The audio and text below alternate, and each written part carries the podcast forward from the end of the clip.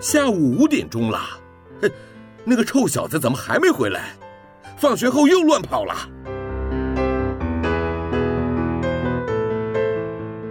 您现在收听的是云端新广播，FM 九十九点五 New Radio，最自由的新声音。我最喜欢甜甜圈，木木警官也喜欢甜甜圈，欢迎一起收听小树甜甜圈。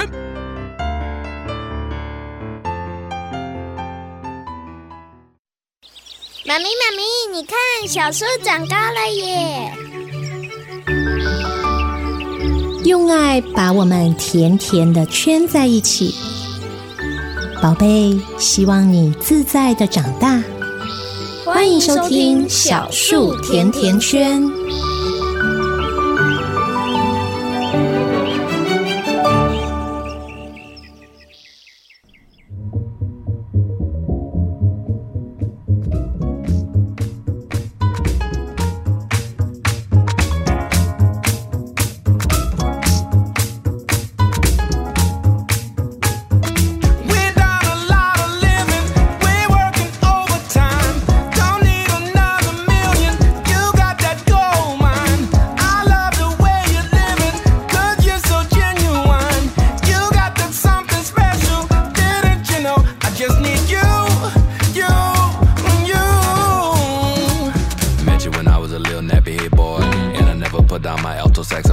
Buck drop it down on the boulevard.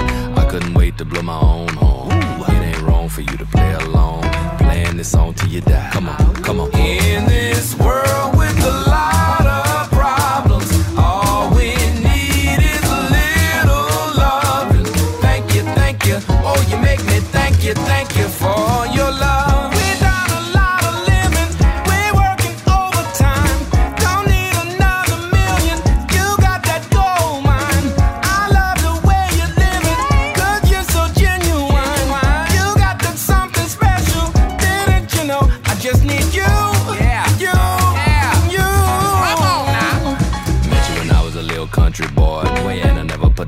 smoke, chopping salt. Mm, we fell in love on the boulevard. If you was Jenny, I guess I was far run. I it ain't wrong for you to sing along, singing this song till you die. In this world.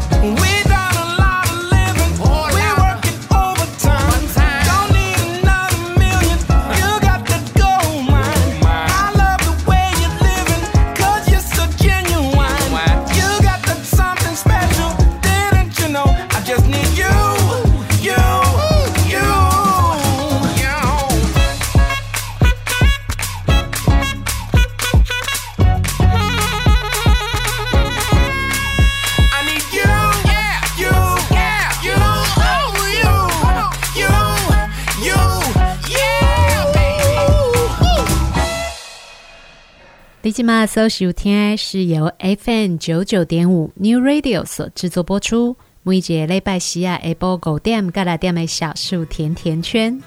大家好，我是夏天。现在开始，大家除了透过 FM 九九点五的广播频率可以收听得到云端新广播 New Radio 所制播的所有节目之外，另外，也可以在网络上搜寻三个 W 点 N E W R A D I O 点 C O M 点 T W，Triple W 的 New Radio 点 com 的 T W 的官网，使用官网上面的线上收听功能，或者是直接在 YouTube 的平台上面进入云端新广播，都可以收听得到。目前 New Radio 正在为大家播出的节目首播。收听节目的方式越来越多样化了，提供给大家作为您收听时候的选择和参考。夏天一直觉得育儿是一个生命当中非常严酷而且困难的挑战。不管家里的孩子再怎么样听话乖巧哦，有的时候都会突然之间丢一个难题出来。有的时候我真的会让人觉得措手不及，而且会觉得怎么又出状况了呢？夏天家的小朋友呢，个性算是非常的温和，而且很好说话的。虽然在家里因为是独生子，有的时候会有一些些的任性啊。因为他的年纪最小，而且他的表哥表姐们大家都会让着他，所以有的时候会比较自我一些些。这的确是在养育独生子的时候，身为父母的我们所会遇到的状况。我们也只能够慢慢的去引导，一切急不得啊。但是绝大多数的时候，尤其是在跟同学相处的时候，夏天家的小朋友都算是很好脾气的。有的时候我们自己也会担心，因为小朋友的性格特质。在学校会不会遇到人际方面的障碍，或者是在学校跟同学的相处的状况怎么样？一段时间呢，夏天就会跟老师讨论目前孩子在学校的学习以及交友状况。通常老师回馈给我的资讯都是，这个孩子非常的好说话，而且很温和，在班上呢也是老师跟小朋友们非常信任而且倚重的角色。我相信很多爸爸妈妈都有这种经验哦。小朋友到了学校跟回到家里，那是两个人呢，完全不敢换掉了。老师说的跟我们在家里看到的，好像通常不会是同样的状况。但是至少夏天得到这样的资讯之后，就会比较放心啊。孩子在学校不会有太大的问题。但是前阵子呢，我们家这个温和的小孩啊，就在学校里出了一个不大不小的包。你说他出包呢，其实也不公平。到底是什么状况呢？我们家的小朋友在下课的时间使用游戏器材的时候，两个小朋友在玩的时候就发生了一些肢体上面的冲突。因为我们家的小朋友是先使用这个游戏器材的，所以他也不太想要退让。但是对方呢，这个年纪比他小的孩子呢，用一些肢体的动作要他要把这个游戏器材让出来。所以当我们家的孩子从游戏器材下来之后，就对对方的小朋友有了挥拳的动作，也打到了人家的脸。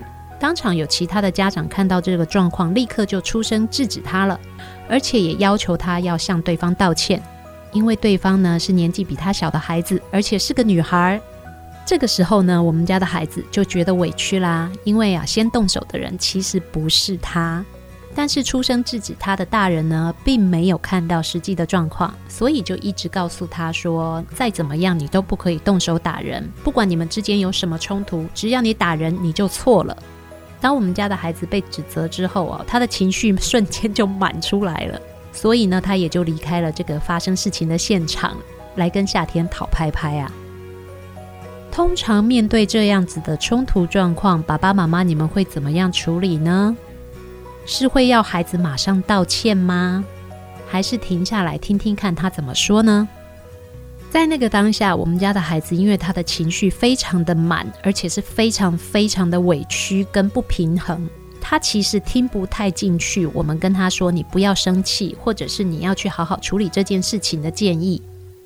而且我们家的整个教育的状况哦，会一直告诉他，我们不主动跟人起冲突。但是如果真的发生冲突的时候，我们也不要害怕，你要适当的去保护自己。所以夏天也没有马上要求他要去找对方小朋友道歉。我想要等他的情绪稳定下来之后，再好好的跟他讨论到底发生了什么事情，还有他后面会想要怎么样去处理跟面对这样的冲突。后来当我们回到家之后哦，我们家小朋友的情绪也比较缓和了。夏天呢，也就仔细的再询问一次整个事情发生的前因后果跟整个现场的状况。我们家的小朋友也就老老实实的把整个状况交代给我听了。一开始我们家小朋友交代完整个状况之后哦，他的情绪其实还有一些激动，因为呢，小朋友一直觉得先动手的人并不是自己，而且其实在事情的一开始，他被推挤的也很痛，也很害怕会从游戏器材上面摔下来。所以，当他选择从游戏器材上下来的时候呢，他的情绪其实是不太能够控制的，也因为这样就误伤了对方的孩子。小朋友会一直觉得，为什么是自己要道歉？为什么不是别人要道歉？后来，我们两个母子慢慢的梳理了这整件事情的过程。那夏天呢，也慢慢的帮着孩子去表达他的情绪。我们家的小孩问了我一个问题：妈妈。你要我去道歉吗？听到这一句话的时候，呃夏天其实心里已经知道这个孩子的想法了。他其实也很在意打到这个跟他抢游戏器材的孩子，可是他又觉得自己委屈了，所以他实在拉不下脸来去跟对方道歉。在那个时候呢，我就告诉我的孩子：“妈妈不觉得你必须要去道歉，因为当你遇到了威胁，你出手保护自己，其实这是一个正确的选择。”可是呢，毕竟跟你发生冲突的人年纪比你小，而且是个女孩，所以我们现在是不是可以好好的想一下，以后如果遇到同样的状况的时候，要怎么样用更好的方式去避免这样的冲突，又能够保护到自己呢？小朋友这个时候哦，就把所有的委屈都发泄出来了。他说：“可是妈妈，后来来的那个阿姨一直叫我道歉。”还说我动手就是不对了，可是不是我先动手的呀。小朋友其实很执着这个先后哦。有的时候小朋友之间的冲突，我们其实真的不太能够用是非黑白这么简单的方式去二分法。而且像这样子的冲突，大人如果介入太多，其实对孩子来说，他们就失去了学习、面对跟处理的机会。在当下看到这件事情发生的其他人，也许是好意，想要把这一件事情快速的处理掉。但是对于两个发生冲突的孩子们来说，他们都有属于自己的课题需要去学习。但是回到家的时间因为也比较晚了，所以夏天也就跟我们家的孩子说：“我们今天先不讨论这件事，等你先把你的情绪处理好，到了明天我们再来看看我们要怎么处理吧。”后来呢，在睡觉之前，我们家的小朋友跟我说：“妈妈，我想要去跟妹妹道歉。”啊我问他：“你是因为怕大人生气吗？还是因为觉得你必须要这么做呢？你觉得自己有错吗？”我们家的小朋友就跟我说：“妈妈，其实我觉得我没有错，因为是梅梅先动手，我才会被吓到，我才会还手的。”所以，我其实觉得我自己没有错。听到小朋友这样讲，夏天也就问他：既然你觉得自己没有错，为什么你要选择去道歉呢？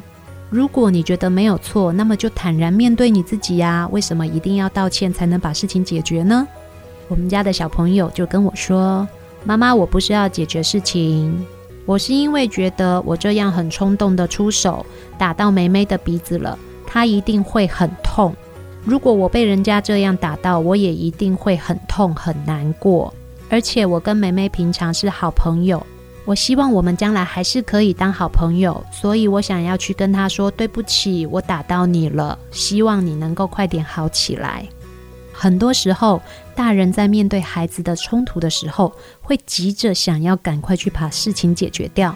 很多时候，我们甚至会告诉孩子说：“你为什么不道歉呢？赶快说对不起就没事啦。”后来呢，夏天也就告诉我的孩子说：“好，如果你是这么想的话，妈妈支持你。妈妈也认为你保护自己没有错，可是我们也必须要好好的讨论看看，有没有其他更好的方法，可以同样的保护到自己，又不要让别人受伤。但是如果你是感觉到妹妹会很痛，你希望表达你对她的关心和慰问的话。”妈妈一定会百分之百的支持你，而且谢谢宝贝，你愿意这样的体贴，去感觉得到别人的感受。小朋友哦，其实比我们想象中的厉害很多。他们在他们自己的人际关系上面，如果我们给他们适度的引导，同时呢，在日常的生活里面，慢慢的去教会他们跟别人相处的方式。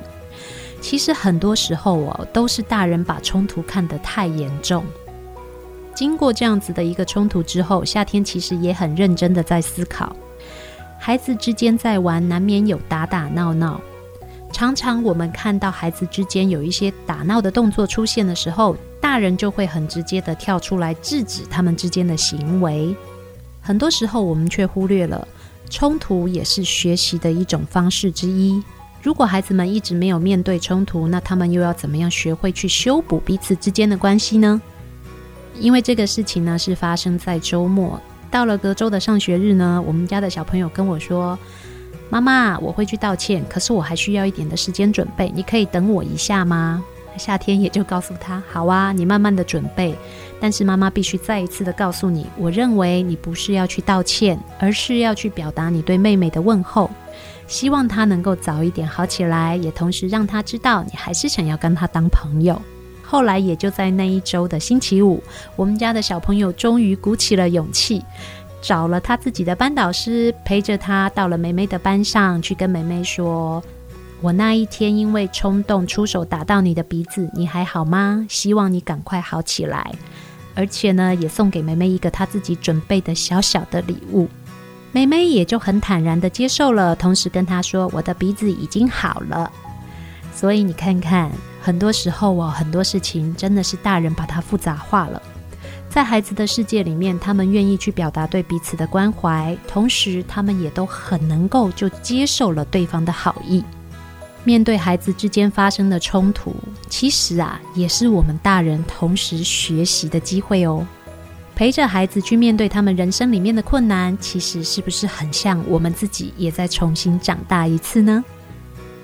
来，我们来休息一下，欣赏一首歌曲。等一下的节目继续回到小树甜甜圈。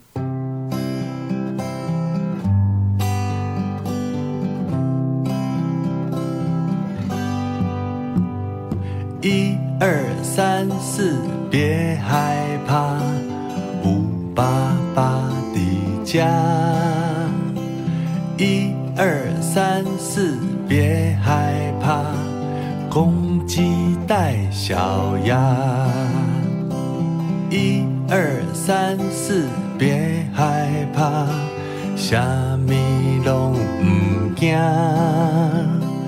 一二三四，别害怕，你是小飞侠。月亮眼睛眨呀眨。夜风轻抚你头发，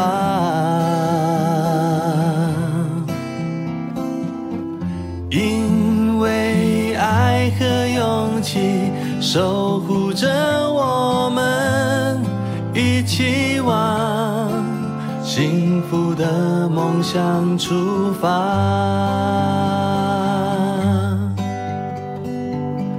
记得爸爸说的话，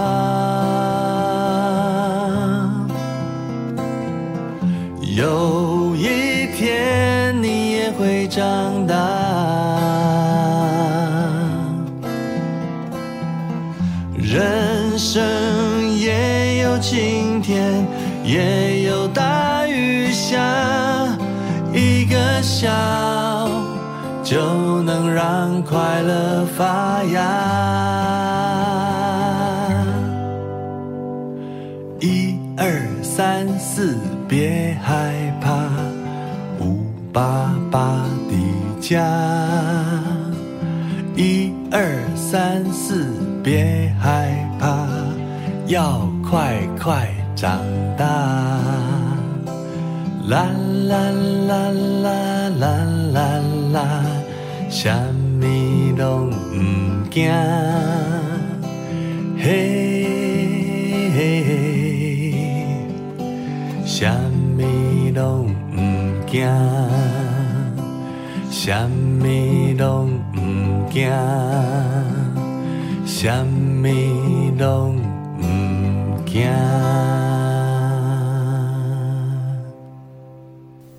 继续回到小树甜甜圈。身为父母，在育儿的过程当中，经常会遇到孩子丢出来的各种挑战。孩子的成长发育会分成许多不同的阶段进行，而在不同的年龄层里面，如果您发现您的孩子有喜欢打人的习惯，或者常常会和别人发生肢体上的冲突，那么我们应该要怎么样去解决这个问题呢？当我们遇到了孩子喜欢用打人来表达自己的情绪，或者是有这样子的习惯哦，其实是必须要分成不同的年龄来看的哦。比如说呢，爸爸妈妈有没有发现，在一到三岁这个阶段的孩子，常常会听说他们会很喜欢咬人或者是打人呢？为什么会这样呢？一到三岁的孩子，他们的能量是往外的，他们很希望透过各种肢体的方式去跟世界做接触，他们想要去触碰，想要去感觉。这个时候发生在他们身上的肢体动作，绝大多数都是不带有恶意的，而是好奇。同时呢，一到三岁的孩子，因为他们情绪控制的发展还不是非常健全。而且，因为充满了好奇，不断地去接触跟感受这个世界，他们的脑部呢，时常会充满了各种各样的情绪，而且就是来得快，去得也很快。因为这些情绪不断地塞满了脑袋哦，但是一到三岁的孩子又还不能够把情绪控制得很好，也没有办法透过其他的方式去表达现在的感受，所以咬人跟打人这样子的动作就会比较容易产生了。还有一些小孩，因为他们常常小时候会被打，或者是看人家被打，所以在他们的世界里面呢，就会觉得打人是正常的，而且也是处理事情的方式。所以，亲爱的朋友，我们收音机前面所有的爸爸妈妈，也是公阿公阿妈，囡仔怕哦，真正袂乖，我哪一直怕囡仔，囡仔跟他会惊呢？孩子打不乖的，孩子打了只会怕。而且，因为小朋友呢，非常容易复制大人的行为，所以一旦我们用体罚的方式去解决孩子之间的冲突，或者是制止孩子的错误，那么当然他们也就认为打人是他们处理事情的绝对手段啊！千千万万不要因为我们自己的行为，让孩子掉进这个恐怖的回圈里面。尤其家暴是会代代相传的。绝对不要让这一个循环产生。我们所有的听众一定都是爱孩子的爸爸妈妈，也是公阿公阿妈。我们会用更好的方式对待孩子，不是吗？爱的教育不是万能的，也不是所有的事情都可以很简简单单的用说的就解决掉。但是打人绝对不是最好的方法，更何况如果是打小孩，哇，那更不应该了。如果只是把行为制止掉，而没有让孩子知道为什么自己会被制止，再怎么打都没有用的哦。当孩子还很小的时候，他们也并不知道社会上面的规范，他们只是很自然而然的去顺应自己的情绪，顺应自己的想法，去做出最直接的反应。当你的孩子在一到三岁这个阶段，喜欢用打人或者是咬人来表达情绪的话，它是正常的，但是呢，即使正常，那是不是代表我们就要让它不断的再发展下去呢？其实也不是耶。当小小朋友开始产生对人的攻击行为的时候，其实我们就要开始告诉他，这样是不对的。当然啦，因为这个阶段的孩子年龄真的还太小，他们的理解力哦也真的还没有那么好，所以哦，千万不要期待一次、两次、三次他们就能够听得懂。这个阶段的孩子，我们需要给他们更多的时间跟耐心。同时呢，在面对幼儿教育的时候，其实专家会告诉我们，用正量的语言去替代负面的制止。比如说，跟小朋友说不要打人，还不如告诉他轻轻摸，这样太用力我会痛，你可以轻轻摸。或者是告诉孩子，如果妈妈痛痛，爸爸痛痛，游戏就必须要先停下来，因为我需要休息一下，让自己的痛痛飞走。所以你可以轻轻摸，告诉孩子正确的方式，用正向的语言去替代制止，或者是替代责罚。对于一到三岁的孩子来说，是他们学习用正确的方式去对待别人非常重要的方法。那么，当孩子的年龄再大一些，到了学校的时候，如果他们在学校发生了打人或者是肢体上的冲突，我们又应该要怎么样去面对呢？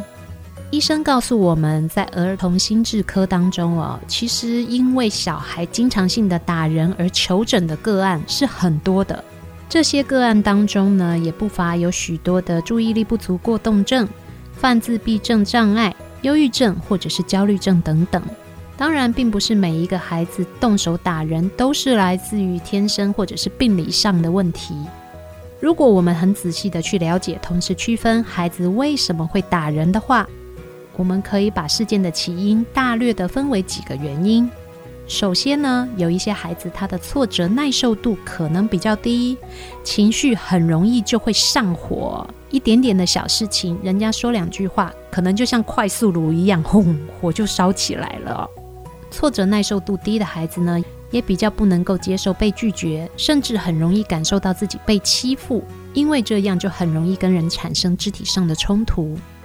还有一些孩子呢，可能是因为他为了要自保而不得已就出手，在校园的人际关系当中，并不是像我们所想象的那么平和。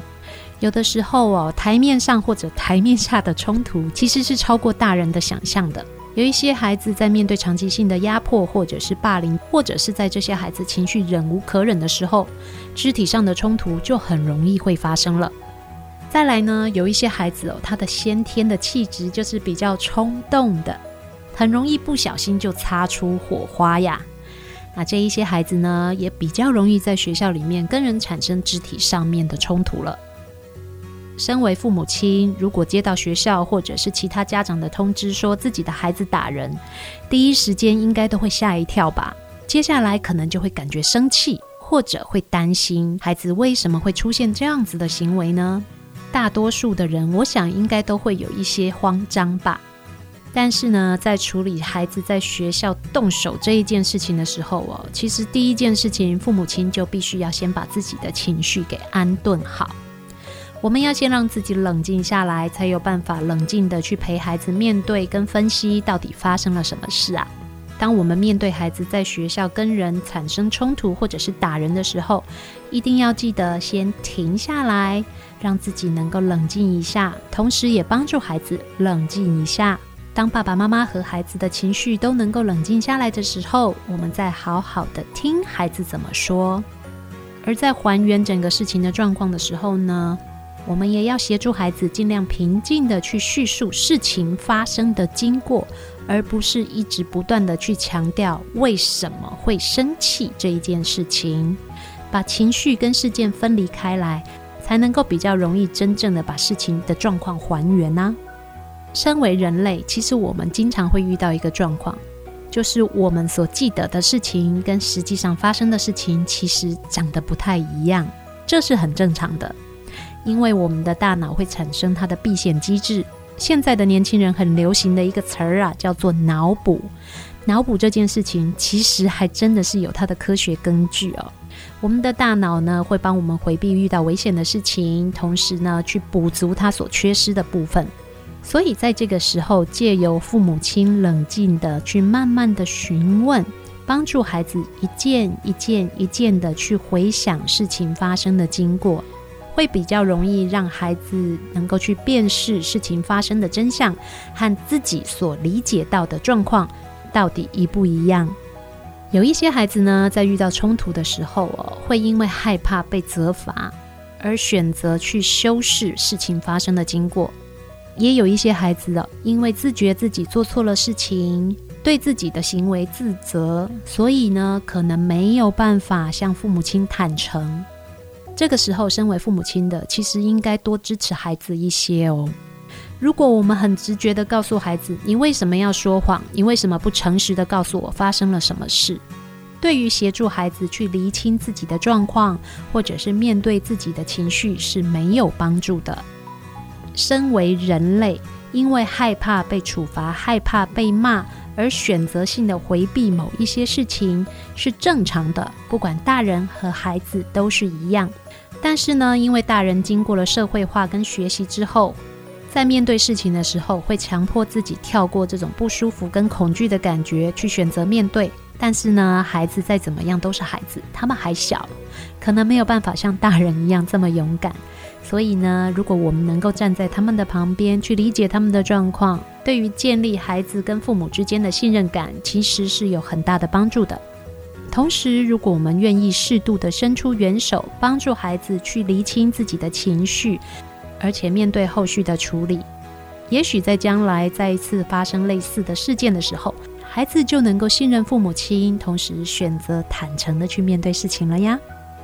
陪伴孩子成长哦，是好长好长好长的一条路。孩子在长大的过程当中哦，魔王关卡总是不断的出现，一关又一关呐、陪伴孩子学习，陪伴孩子面对责任，陪伴孩子去负责。仔细的想一下，我们不也在这个过程当中会变成更好的大人吗？我们再来休息一下，等一下的节目继续回到小树甜甜圈。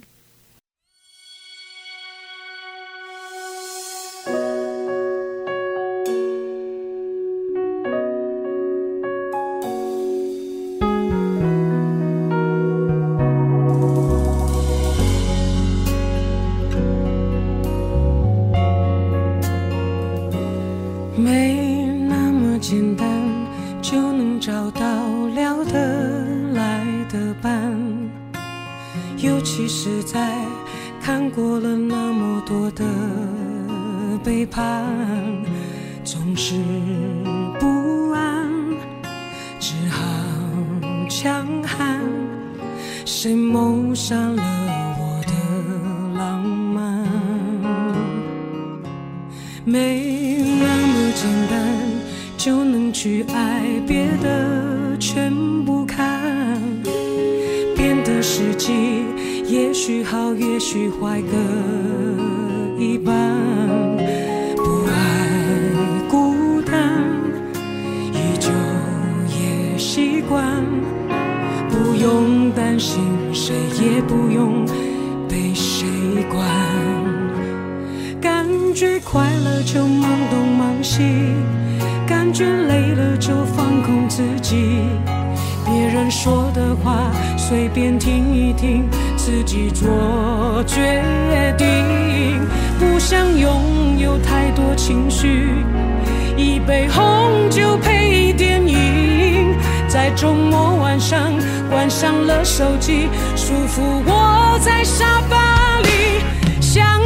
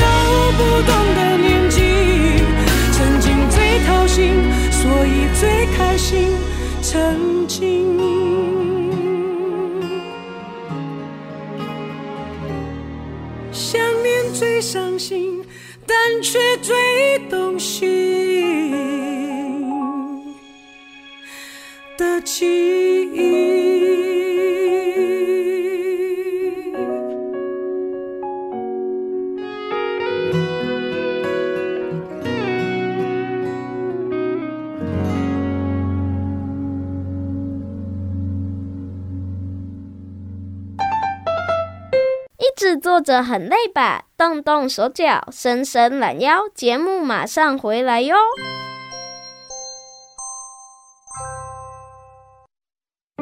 爱读册囡仔袂变歹，爱看册大人嘛袂歹哦。做伙来读册，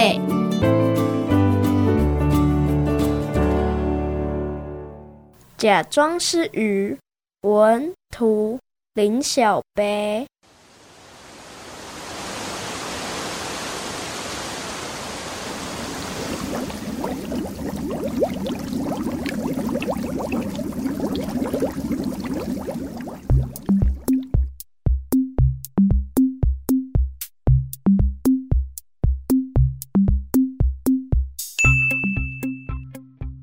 谁在叫？叫我们耶！小狗乔比带着雪宝去找声音。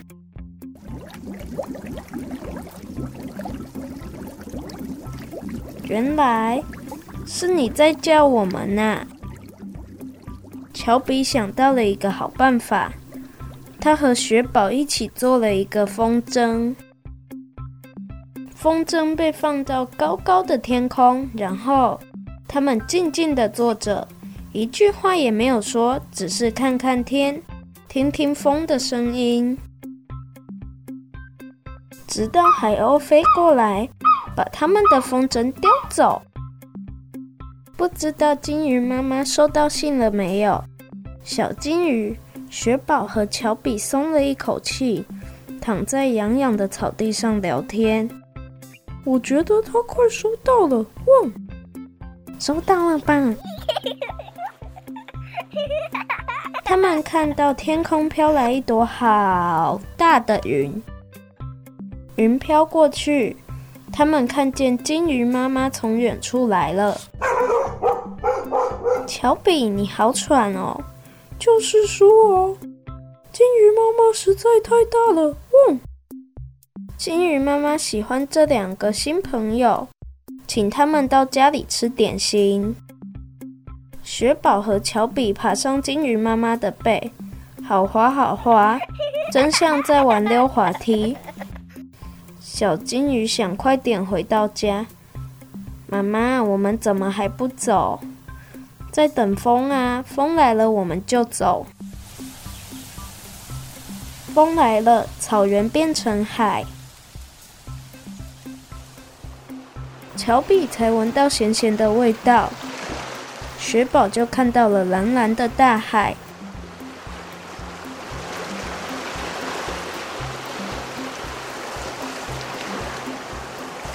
不要紧张，金鱼妈妈对他们说：“只要假装自己是鱼就好了。”假装是鱼，雪宝和乔比好高兴。我是人鱼，那我是狗鱼。哦他们闭着眼睛，专心的假装，没注意到一下子就到海底了。妈妈，他们真的变成鱼了耶！很多泡泡的地方就是海带的家，海带隧道的尽头就是我们的家。金鱼妈妈说：“金鱼妈妈准备的点心又冰又甜。”还有海的味道。我妈妈做的蛋糕也很好吃。雪宝说：“你们也来我家玩好吗？”可是我们家那么小，他们那么大，要怎么进来？乔比烦恼地说：“没关系，只要我和妈妈假装是人，或是假装是狗就好啦。”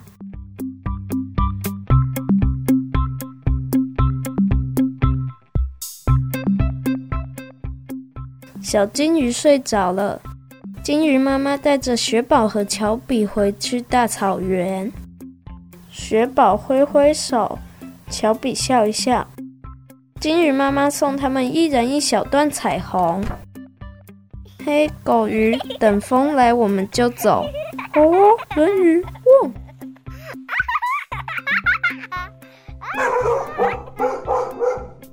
结束。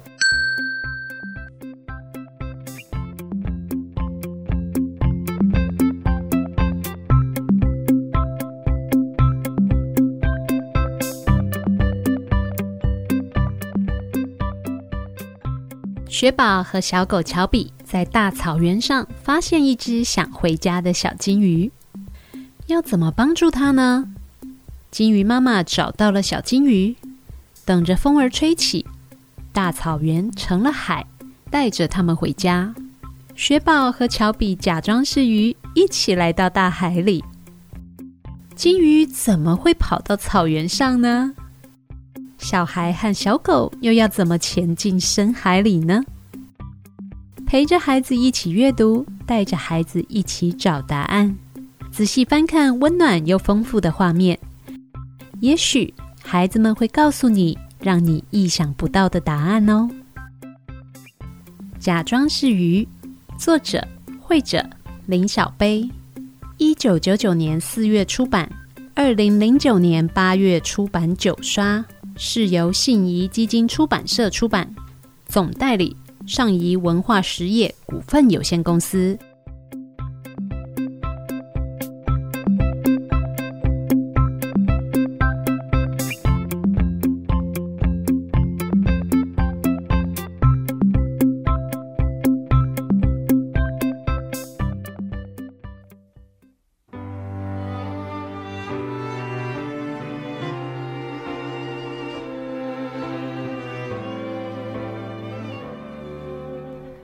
坐在椅子上，看日出复活。我坐在夕阳里，看城市的衰弱。我摘下一片叶子，让它代替我，观察离开后的变化。曾经狂奔。舞到，贪婪的说话，随着冷的湿的幸福化，带不走的，丢不掉的，让大雨侵蚀吧，让它推向我在边界，奋不顾身挣扎。如果有一个怀，计代价，别让我飞，将我温柔豢养。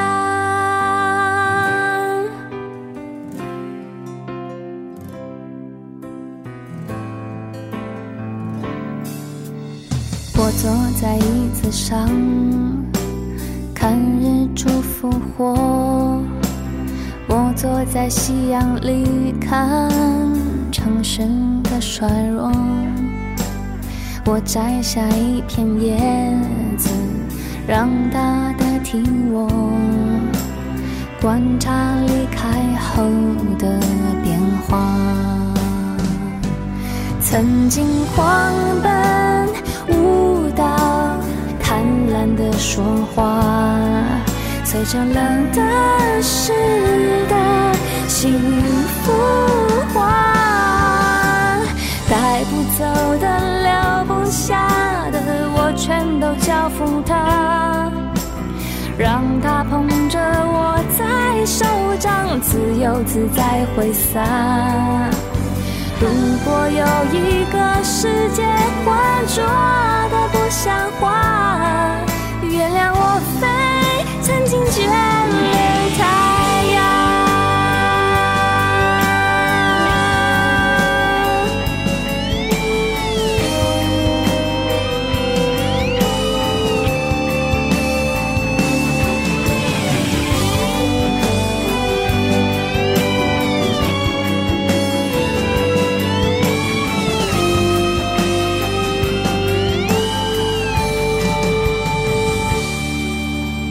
带不走的丢不掉的，让大雨侵蚀吧，让它推向我，在边界奋不顾身挣扎。如果有一个世界浑浊的不像话，我会疯狂的爱上。走的、留不下的，我全都交付他。让他捧着我在手掌，自由自在挥洒。如果有一个怀抱，勇敢不计代价。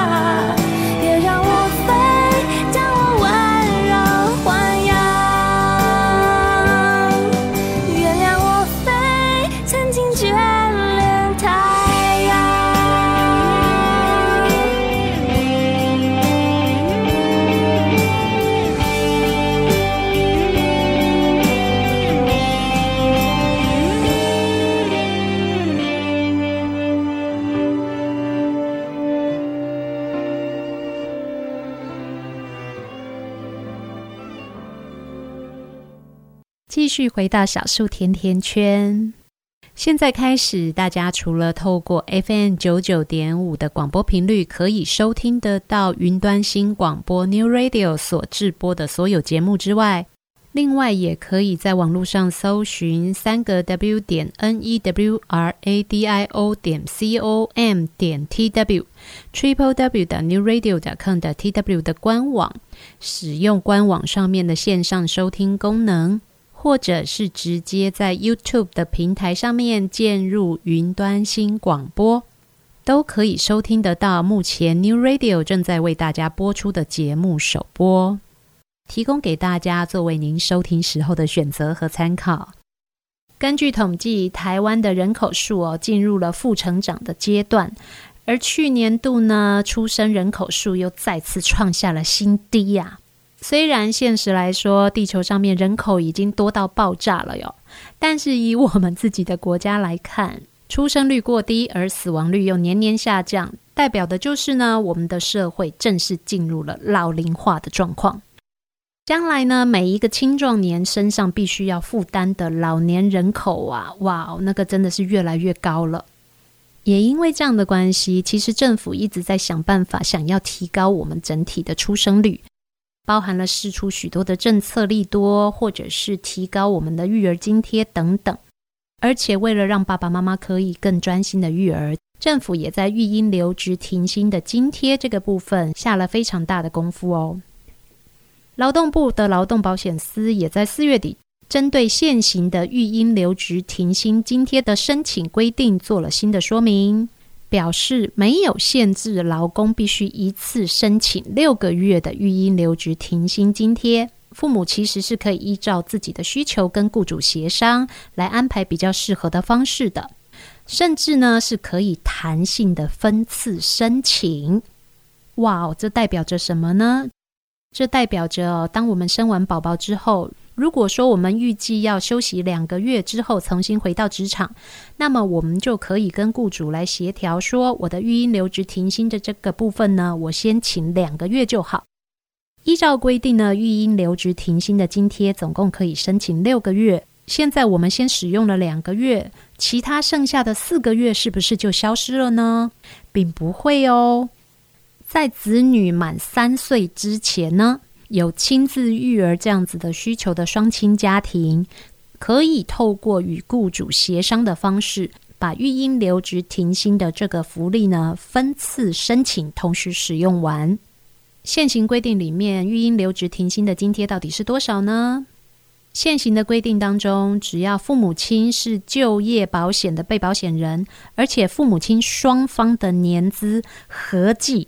听清楚哦，是合计哦，不是单方面的计算哦。也就是说，爸爸妈妈两个人的投保的年资呢，只要加起来有超过一年，就可以向劳保局申请最长六个月的育婴留职停薪津贴。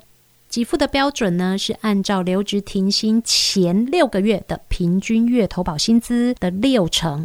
也就是说，如果在请假之前的六个月平均的薪资是三万块的话，在留职停薪的这六个月当中呢，就可以请领到一万八千块的育婴留职停薪津贴，同时可以不需要一次休完六个月。父母亲可以在和雇主协商之后呢，分次来申请，把这六个月使用完。以前我们都会觉得哦，生小孩以后要请假照顾孩子的是妈妈的责任，但是其实现在的社会风气并不是这样子哦。根据劳保局的统计资料显示，育婴留职停薪津贴从它开办开始哦，已经有八十万人受惠了。而父亲的请领状况，开办的时候最多只有四千人，到了目前呢，已经成长累计到了十三万人来做申请。所以哦，育儿不再是只有妈妈单方面的责任，也越来越多的爸爸愿意和妈妈一起同时肩负起这样子的重责大任。哇，真的是太棒了！给这一些爸爸呢拍拍手，谢谢你们也愿意一起加入育儿的行列。说真的，一夏天自己的经验哦。有神队友在旁边帮忙，真的是轻松非常多啊！我们一个小时的节目时间又进入尾声了。立即马搜收听是由 FM 九九点五 New Radio 所制作播出。每节礼拜西亚，Apple 五点、各大店的小树甜甜圈。每个星期天的下午，夏天和三根毛固定在这边陪伴大家度过一个小时的节目时间。下个星期天同样的时间。我们一样在空中不见不散，等你哦，拜拜。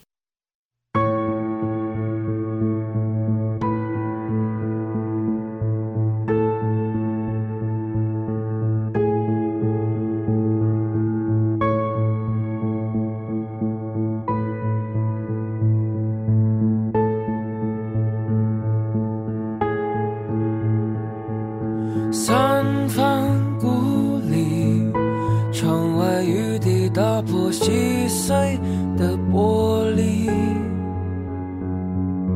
与你相遇，是在一个单纯美好的世界，而在编织那天，你泪流夸张情节，足以向全世界讨回你付出。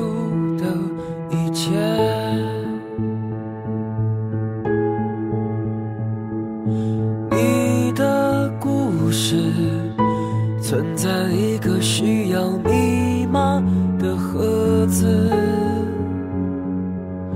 纪念时刻打开却会冒出一阵阵白烟，像是警告自己不能屈服，向往从前。天变地变，我们的爱也变。而我在这座城市遗失了你，顺便遗失了自己。荒唐到底会有捷径而我在这座城市失去